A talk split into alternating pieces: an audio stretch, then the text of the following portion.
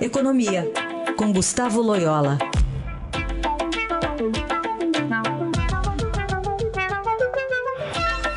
Oi, Loyola, bom dia. Bom dia. Falar sobre reforma da Previdência que vai e volta, né? Tá sempre aí no noticiário. Mas ontem o próprio futuro ministro da Economia, Paulo Guedes, reforçou a urgência de aprovar ela lá no Congresso. Vamos ouvir um trechinho.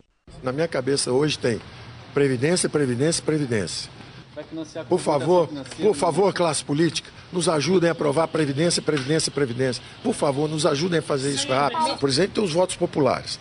O Congresso tem a capacidade de aprovar ou não. A bola está com eles. Prensa neles. Se você perguntar para o futuro ministro, ele está dizendo o seguinte: prensa neles. Pede a reforma. Pede a reforma.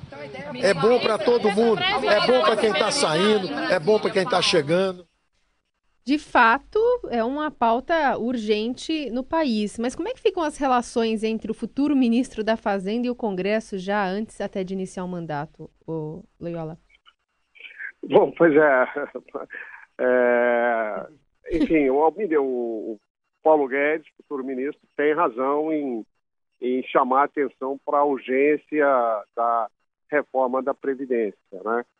É, mas a, a, questão não é tão simples assim, porque é, tem toda a questão do relacionamento político, é, existe, é, temos aí um Congresso que está no final do mandato, muitos dos deputados e senadores não retornarão em fevereiro, é, é preciso um trabalho aí de coordenação muito bem feito para ter alguma chance é, de aprovação é, dessa reforma que está no Congresso. É, o próprio ah, presidente eleito e seu, seu, seus ah, auxiliares também não colocaram de maneira muito clara que é, apoiam ah, a aprovação da Previdência agora, é, ou, ou, ou, vai deixar tudo para o ano que vem, uma proposta nova já é, feita pela nova equipe. Enfim, eu acho que ah, isso tudo é, deve dificultar muito aí a aprovação dessa, dessa proposta que já que foi enviada pelo presidente Temer, né? É, por outro lado, essa proposta, da maneira que está hoje no Congresso, ela é insuficiente, claramente insuficiente, é, o que significa que, é, mesmo aprovada, é, no ano que vem, é, há necessidade de novos ajustes é, na Previdência. Então, é, de fato, uma situação bastante é, complicada. Agora, chama atenção é, o, é a falta de, vamos dizer assim, de habilidade do novo ministro da Fazenda em lidar com questões em, é, relacionadas ao Congresso. Né? Isso, isso pode dificultar muito a convivência durante o governo é, Bolsonaro entre o ministro e, e o parlamento. É, Loyola, bom dia. Bom dia. É, outro ponto que chama atenção aqui, o, presi o presidente eleito falou numa entrevista à TV Band é, que ele não concorda com a metodologia de cálculo do desemprego, é feita pelo IBGE. Nós temos aqui o DIEESE, que também faz aqui um, um, cálculo aqui em São Paulo também, região metropolitana. É, e ele fala que o integrante do Bolsa Família, beneficiário do Bolsa Família, é tido como empregado, que quem recebe seguro-desemprego também, que quem não procura trabalho há mais de um ano também sai da, da estatística. É, qual a sua visão sobre essa declaração dele? Olha, a, metodologia do IBGE é uma metodologia é, consagrada, é, transparente.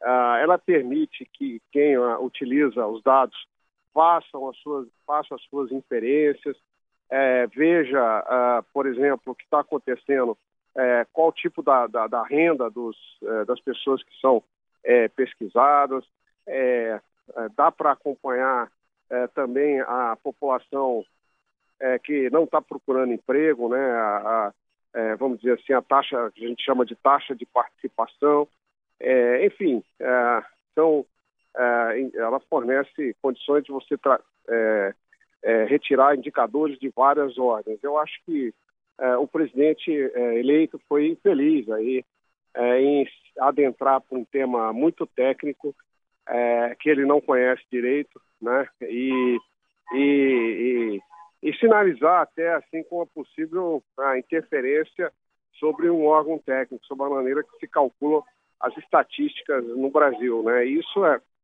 é, é, é, muito ruim, muito negativo. A gente já viu isso acontecer, em, é, por exemplo, na Argentina, durante o período Kirchner, foi muito ruim.